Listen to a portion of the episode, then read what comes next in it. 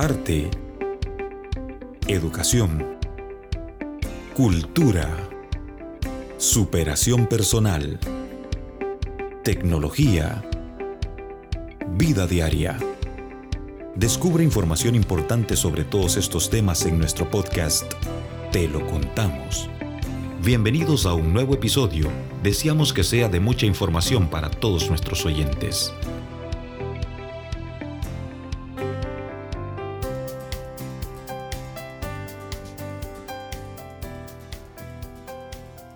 Bienvenidos a un nuevo episodio de nuestro podcast, te lo contamos.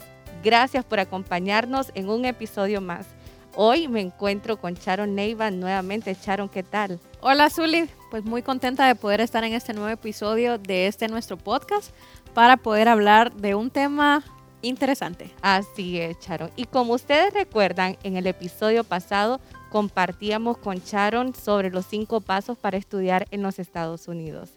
A raíz de ello han surgido muchas preguntas que agradecemos a todos ustedes que las han formulado y hoy las vamos a despejar con Sharon, ¿no es así?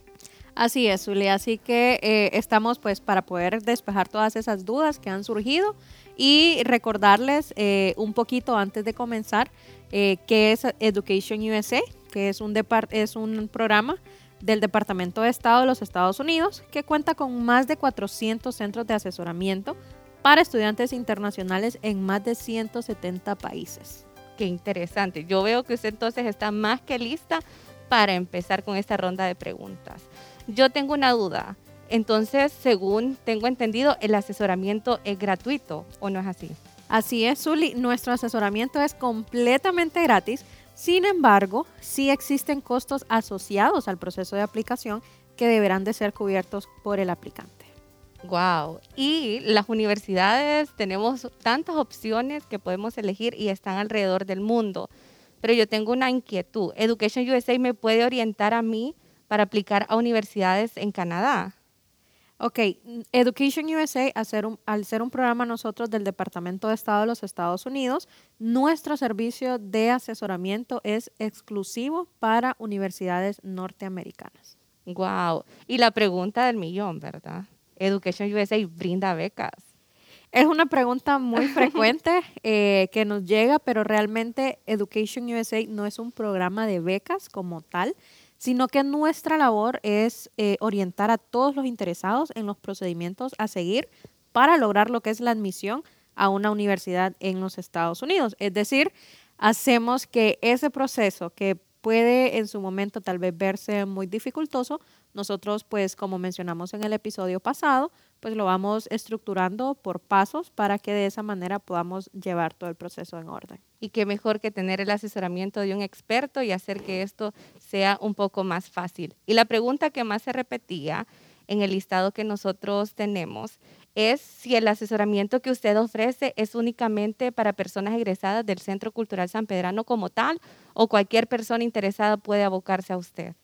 Lo interesante de nuestro programa eh, es realmente que el asesoramiento no es solamente dirigido a personas que están dentro del Centro Cultural San Pedrano, eh, sino que también está abierto al público. Es decir, que eh, podemos asesorar a todas aquellas personas de los diferentes colegios en la ciudad de San Pedro Sula que estén interesados en estudiar eh, su pregrado en los Estados Unidos. Sin embargo, también eh, llevamos los procesos de aplicación para programas de posgrado en las universidades de aquel país. O sea que yo puedo venir y abocarme a usted sin ningún problema. Ahora bien, ¿con cuánto tiempo de anticipación debo yo preparar ya mi aplicación? Ok, es bien importante eh, recordar que cada universidad puede tener fechas estipuladas para sus procesos de aplicación. Y personalmente, debido a eso, recomiendo que el aplicante, si desea tener un proceso de aplicación exitoso, pueda prepararse con hasta 24 meses de anticipación. Es decir, antes de que el ciclo de, aplicaciones de las universidades eh, se abran o se cierren eh, en base a los calendarios que ellos ya tienen establecidos. Perfecto, o sea que tenemos que tener en claro que tenemos que empezar a prepararnos hasta con 24 meses de anticipación. Pero ahora bien, ¿cuánto tiempo dura ese proceso como tal? Ok, recomiendo 24 meses de preparación, eh, dentro de los cuales seis meses más o menos están destinados para poder prepararme para exámenes, eh, para reunir requisitos, pero el proceso de aplicación como tal del el envío de los documentos nos puede eh, pues llevar un, tiempo aproximado de entre un año o año y medio, año y medio dependiendo de qué tan preparados estemos, pues eh, es, enviamos estas solicitudes. Me recuerdo también que en el episodio pasado usted daba cierta cantidad de universidades que existen en los Estados Unidos. Ahora bien, pero ¿qué universidades están dentro de la cartera de convenios del programa Education USA? Es importante eh, recalcar, Zully, eh, y, dejarlo claro con nuestra audiencia, que Education USA no, no tiene ningún convenio en particular con las universidades en los Estados Unidos ya que trabajamos con las más de 4.700 universidades a lo largo y ancho de Estados Unidos. Así que eh, no hay cinco opciones, 10 opciones o 20 opciones, sino que hay más de 4.700, pero como mencionábamos anteriormente, es importante saber qué universidad se adapta a lo que yo estoy buscando. Y la mayoría de universidades exigen un dominio de inglés como tal. Pero ahora bien, yo tengo ese deseo de estudiar en los Estados Unidos, pero el nivel de inglés que yo manejo no es suficiente a lo que solicita la universidad. ¿Qué puedo hacer en ese caso? Ok, es importante eh, recordar que, como usted mencionaba ahorita, cada universidad sí tiene un requisito de inglés y es muy importante saber que para poder realizar estudios en los Estados Unidos es indispensable que se realice eh, una, esta prueba, ¿verdad?, del dominio del inglés o como famosamente la conocemos, TOEFL. Con el, con el objetivo de poder asegurarnos que podemos leer, que podemos escribir y que podemos hablar con fluidez el idioma, ya que no hay una distinción de lengua. Es decir, eh, no me van a consultar, usted viene de Honduras, le hablo en español, usted eh, viene de Japón, le hablo en japonés. Hay una estandarización del idioma, entonces eh, en caso de que no podamos todavía mantener una conversación eh, en un nivel óptimo, los programas con los que contamos aquí en el Centro Cultural San Pedrano pueden ayudarle a mejorar el dominio del idioma. Y hablando de exámenes estandarizados, la pregunta común, ¿dónde puedo realizar el examen de TOEFL que usted mencionaba, que sería como la validez de nuestro inglés? Ok, el TOEFL normalmente se realiza en centros autorizados. Aquí en San Pedro Sula eh, tenemos pues el Centro Cultural San Pedrano y también tenemos la Escuela Internacional San Pedrana. Sin embargo, debido a la emergencia sanitaria que actualmente atravesamos, hay eh, pues dos maneras de poder realizar el examen. lo primero pues es desde la comodidad de nuestros hogares o asistiendo a alguno de los centros para poder realizar el examen. Es bien importante eh, antes de pues poder hacer un pago o de poder hacer un registro, poder saber o poder seleccionar la manera que más se adecue a, pues a, mi necesidad. Ok, y usted mencionaba pagos, o sea que este examen tiene algún costo y si es así, ¿cómo puedo hacer o efectuar ese pago? En efecto, el examen del, del TOEFL eh, sí tiene un costo, el costo de este examen es de 195 dólares. Y para poder realizar el pago, nosotros pues primero tenemos que eh, crear una cuenta en la página de ets.org. En esa página pues eh, se nos solicitará información básica, un poco acerca sobre nuestro background educativo y el propósito por el cual realizaremos el examen, ya que el examen de TOEFL puede ser eh, realizado no solamente para eh, llevar a cabo estudios universitarios. Entonces, una vez que ya hemos eh, creado nuestra cuenta y que nos hemos registrado, eh, pues esa misma página nos dirige al formulario de pago. Y es importante saber que este pago se realiza con tarjeta de crédito o débito internacional. Tengo las dos opciones entonces. Cualquiera de las dos opciones realmente se adapta, siempre y cuando esté autorizada para hacer compras en línea y que su banco autorice la transacción no hay ningún problema. Tengo que tener pendiente eso, validar que el banco al cual yo esté afiliado tenga esa opción y la tarjeta pueda realizar compras en el exterior. Ya mencionamos entonces el primer examen que probablemente o que nos pueden pedir o solicitar las universidades en los Estados Unidos, que es el TOEFL. Otro de los exámenes que he escuchado, y claro, usted nos va a brindar la orientación, es el SAT y el ACT. ¿Qué diferencia hay entre ellos dos o son lo mismo? El SAT y el ACT son como primos hermanos. Realmente eh, la mayor diferencia entre uno eh, u otro es una sola sección. Ambos exámenes tienen eh, la finalidad de poder evaluar nuestros conocimientos. sin embargo, el ACT o el ACT agrega una sección de ciencias, es decir, el SAT nos evalúa matemáticas e inglés y el ACT nos evalúa ciencias, matemáticas e inglés. Es importante poder recordar que si hago el SAT o el ACT, cualquiera de los dos es válido en las universidades y el mayor objetivo de estos pues es poder eh, uno lograr la admisión y también pueden ser eh, una parte fundamental dentro del proceso de aplicación para lograr alcanzar eh, pues esta tan deseada misión o también poder alcanzar algún tipo de ayuda financiera. Y esa ayuda financiera, me imagino que hay alguna información que nos pueda compartir respecto a ello. Sí, respecto al apoyo financiero, eh, es importante recordar que eh, en primer lugar, no es algo que nosotros como Education USA decidamos, ¿verdad? yo siempre le digo a, a, cada uno de mis asesorados que si de mí dependiera, que ellos alcanzaran una beca, desde la primera cita, pues yo sacaría y pudiera pues eh, o proporcionarles esa beca. Sin embargo, eh, el apoyo financiero realmente está eh, determinado, uno, por el, rendimiento que el, estudiante tuvo en todo lo que fue sus últimos tres años de colegio, sus resultados en, en, los exámenes estandarizados y también que tenga un perfil o un currículum atractivo. Wow, realmente que es de hacer un checklist de las cosas que nosotros necesitamos y ahorita me llamaba la atención lo que usted mencionaba, el resultado de los exámenes estandarizados, las notas incluso que pueden aportar para que nosotros optemos a una ayuda financiera. Ahora, yo tengo una consulta bien específica para usted. ¿Qué considera que es más importante en ese proceso de aplicación, verdad? Si las notas académicas o los resultados de los exámenes estandarizados que nosotros podamos hacer. Bueno, realmente, Zuli, que me gustaría poder tener una respuesta absoluta para esta pregunta. Sin embargo, es bien importante que sepan que el proceso de admisión hacia los Estados Unidos es holístico. ¿Qué quiere decir esto? Que todos y cada uno de los elementos del proceso de aplicación son evaluados con la misma importancia.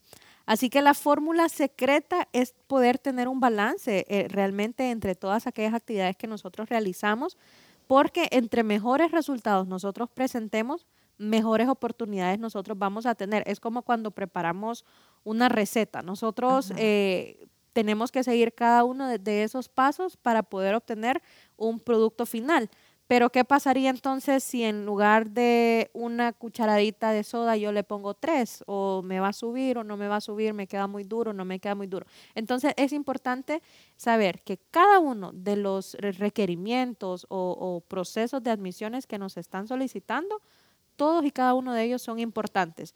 No hay uno más importante que el otro. Todos tienen la misma importancia. Wow, realmente como usted lo menciona, tenemos que encontrar y tener ese balance. Y también, ahorita traigo a, memoria que usted mencionaba que tenemos aproximadamente más de 4.700 opciones de universidades en los Estados Unidos. Realmente que hay tantas universidades, pero ¿cómo puedo yo y todas las personas que nos están escuchando decidir a cuál podemos aplicar?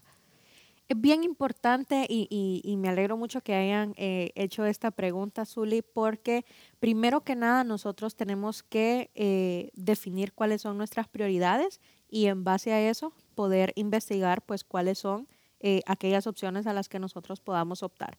Una vez que hayamos evaluado esas prioridades, pues pueden abocarse a nuestro centro de asesoramiento para poder guiarles en los siguientes pasos, como por ejemplo, eh, cuándo poder realizar los exámenes, eh, cómo y dónde buscar las universidades, la preparación para los exámenes, entre otros. Y si yo ya tengo todo eso, todos los pasos y su asesoramiento, hay una pregunta también que nos formulaban bastante, es si existe algún límite de edad para asistir a las universidades estadounidenses o no importa? No hay un límite de edad para poder aplicar. Eh, en general, realmente lo que les puedo decir es que se requiere eh, que hayan egresado del colegio y tener al menos 17 años de edad. Perfecto. E igual, Sharon, otra inquietud que nosotros tenemos, por lo general nuestro sistema educativo es de febrero a noviembre. Sin embargo, puede que exista una diferencia en el calendario universitario o en el calendario académico de los Estados Unidos. ¿Hay alguna diferencia o cuál ese, es ese calendario académico de las universidades en los Estados Unidos? Ok, nuestro calendario académico, Zuli, como usted lo mencionaba, eh, pues normalmente el hondureño, el sistema hondureño va de febrero a noviembre. Sin embargo, sí hay escuelas dentro del sector privado que trabajan eh, con el famoso horario americano, que va, ¿verdad?, desde agosto hasta mayo. Así como nosotros lo conocemos aquí en estas escuelas bilingües que están dentro del sistema americano, así funciona dentro de las universidades. Su año académico va de agosto a mayo, tienen pues eh, sus descansos por vacaciones y la mayoría de las universidades pues utilizan este sistema eh, semestral. Wow, o sea que es un sistema semestral. Digamos, Charon, que ya tengo toda la información, gracias a Dios se me dio la oportunidad de poder ir a estudiar a los Estados Unidos, pero ¿puedo trabajar mientras estoy estudiando en los Estados Unidos? Es una pregunta muy interesante y aquí sí quiero ser eh, pues muy cuidadosa con esta respuesta. Es que si nosotros tenemos el permiso de la Oficina de Estudiantes Internacionales, eh, nosotros como estudiantes internacionales sí podemos trabajar, pero tenemos que hacerlo dentro de la universidad, es decir, dentro del campus. Cada universidad eh, pues tiene ya sea un mínimo o un máximo de horas que los estudiantes internacionales pueden realizar. Uno. Y dos, es importante saber que como estudiantes internacionales, estas opciones del trabajar dentro del campus normalmente eh, pueden darse a partir de nuestro segundo semestre, ya que el primer semestre pues es para adaptarnos, conocer la ciudad, conocer el sistema educativo, entre otras cosas. ¿Y ese permiso de la Oficina de Estudiantes Internacionales cómo se puede adquirir? Ese permiso, eh, pues, cada, se tramita en, dentro de cada eh, universidad, ¿verdad? Es bien importante también recordar que para poder hacerlo también hay un proceso y dentro de ellos eh, es importante poder también cuidar lo que es las calificaciones o como lo conocemos allá en Estados Unidos, lo que es el, el, GPA. ¿Y qué es GPA? Vamos a ver, ya me dejó la inquietud. bueno, el GPA, Zully, pues son las siglas de lo que es el Grade Point Average, que en español eh, pues podemos decir que es el promedio de calificaciones. Eh, este pues es un indicador numérico del rendimiento académico de, los estudiantes. Aquí en Honduras normalmente lo manejamos en un grado de 1 a 100, ¿verdad? Sin embargo, en los Estados Unidos este es calculado en una escala eh, diferente que va hasta 4. Wow, qué interesante. Sharon, usted también mencionaba que existen universidades estatales y privadas. ¿Cuál es la diferencia que existe entre ambas? Bueno, quisiera eh, pues decirles que hay una diferencia enorme entre cada una de ellas. Eh, sin embargo, realmente yo siento que no existe una diferencia significativa entre la calidad de educación eh, que se recibe en una u otra, ya que pues cada una de ellas cuenta con profesionales altamente pues capacitados y calificados para poder llevar a cabo lo que son estas, eh, estas, estas cátedras o, las clases, como nosotros los conocemos. Sin embargo, en cuanto a la relación del costo y el tamaño, sí podría mencionar eh, que las universidades estatales, o como nosotros las podríamos conocer, las públicas, exactamente, cuentan con mayor financiamiento del Estado y suelen ser un poco más grandes y menos caras que las universidades privadas. Excelente, realmente que vamos, ya tengo aquí lleno el cuaderno de anotaciones. Ahora ya conocemos un poco del proceso, cuándo iniciar exámenes estandarizados que probablemente nos van a solicitar en, en las universidades en los Estados Unidos. Ahora bien, esto ya va a una pregunta relacionada a la visa estudiantil. ¿Es necesario tener visa de turista para solicitar la visa de estudiante o no? Realmente no es necesario contar con una visa de turista para poder solicitar la visa de estudiante, puesto que estos eh, dos tipos de visas son completamente independientes. Y ahí revierto la pregunta.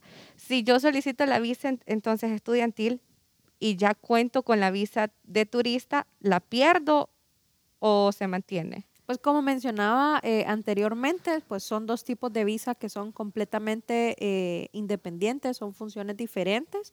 Eh, así que al momento de solicitar nuestra visa estudiantil, no perdemos pues nuestra visa de turista, sino que se conservan ambas visas. El, único detalle aquí que sí les puedo pues como resaltar es que nosotros entramos a los Estados Unidos con la visa que pues que es el propósito de nuestro viaje. Y usted brinda también ese, ese asesoramiento para adquirir la visa. Así es, nuestro asesoramiento eh, pues como mencionábamos en, en el podcast anterior, eh, pues va desde el paso 1 hasta el paso 5, siendo el paso número 4 pues este proceso de solicitud de visa estudiantil. Eh, dentro de, este proceso de asesoramiento para lo que es la visa estudiantil, Zuli, nosotros pues les ayudamos a poder llenar el formulario para, para la, la cita de la embajada, hacemos una pequeña revisión de los documentos eh, que tenemos que llevar, el orden en que tienen que ir. Y por sobre todas las cosas, pues a mí personalmente me gusta hacerles pues un pequeño eh, entrenamiento del tipo de preguntas que ellos pues podrían eh, encontrar y que de esta manera no tengan una respuesta ya elaborada, sino que sepan cómo contestar y cuándo contestarla. Correcto, saber el momento propicio para dar una respuesta. Realmente que esto es fascinante, saber cuánta información nosotros podemos conocer a través de este podcast y, y por supuesto si nos acercamos a ustedes mucho más porque cada caso es diferente, cada gusto y cada universidad va a variar, depende sea el conocimiento o lo que nosotros querramos estudiar. Realmente, Charon, que queremos darle gracias por acompañarnos y despejar todas nuestras dudas. Es fascinante, yo creo que rápido ni sentimos el tiempo, ¿verdad? Es, de mucha satisfacción para mí, eh, pues poder eh, estar y compartir estos pues temas que son bien importantes. Y algo que me llamaba mucho la atención Zuli es que eh, pues nosotros estamos aquí. Cualquier pregunta eh, cualquier duda que surja eh, a raíz de, estos podcasts que, que, pues estamos llevando a cabo recuerden que pueden escribirnos al correo electrónico educationusa arroba centro cultural medio sps.com eh, así que, eh, pues bueno, eh, ha sido un placer para mí estar con ustedes el día de hoy. Así que no sé si hay alguna otra pregunta por ahí. Gracias, Sharon, por acompañarnos y despejar todas nuestras dudas. Y a todos ustedes que nos están escuchando, agradecemos su fiel compañía a través de nuestros podcasts. Hasta la próxima. Gracias por escucharnos. Síguenos en nuestras redes sociales. Te lo contamos un programa producido por el Centro Cultural San Pedrano. Lo mejor del centro está en el centro.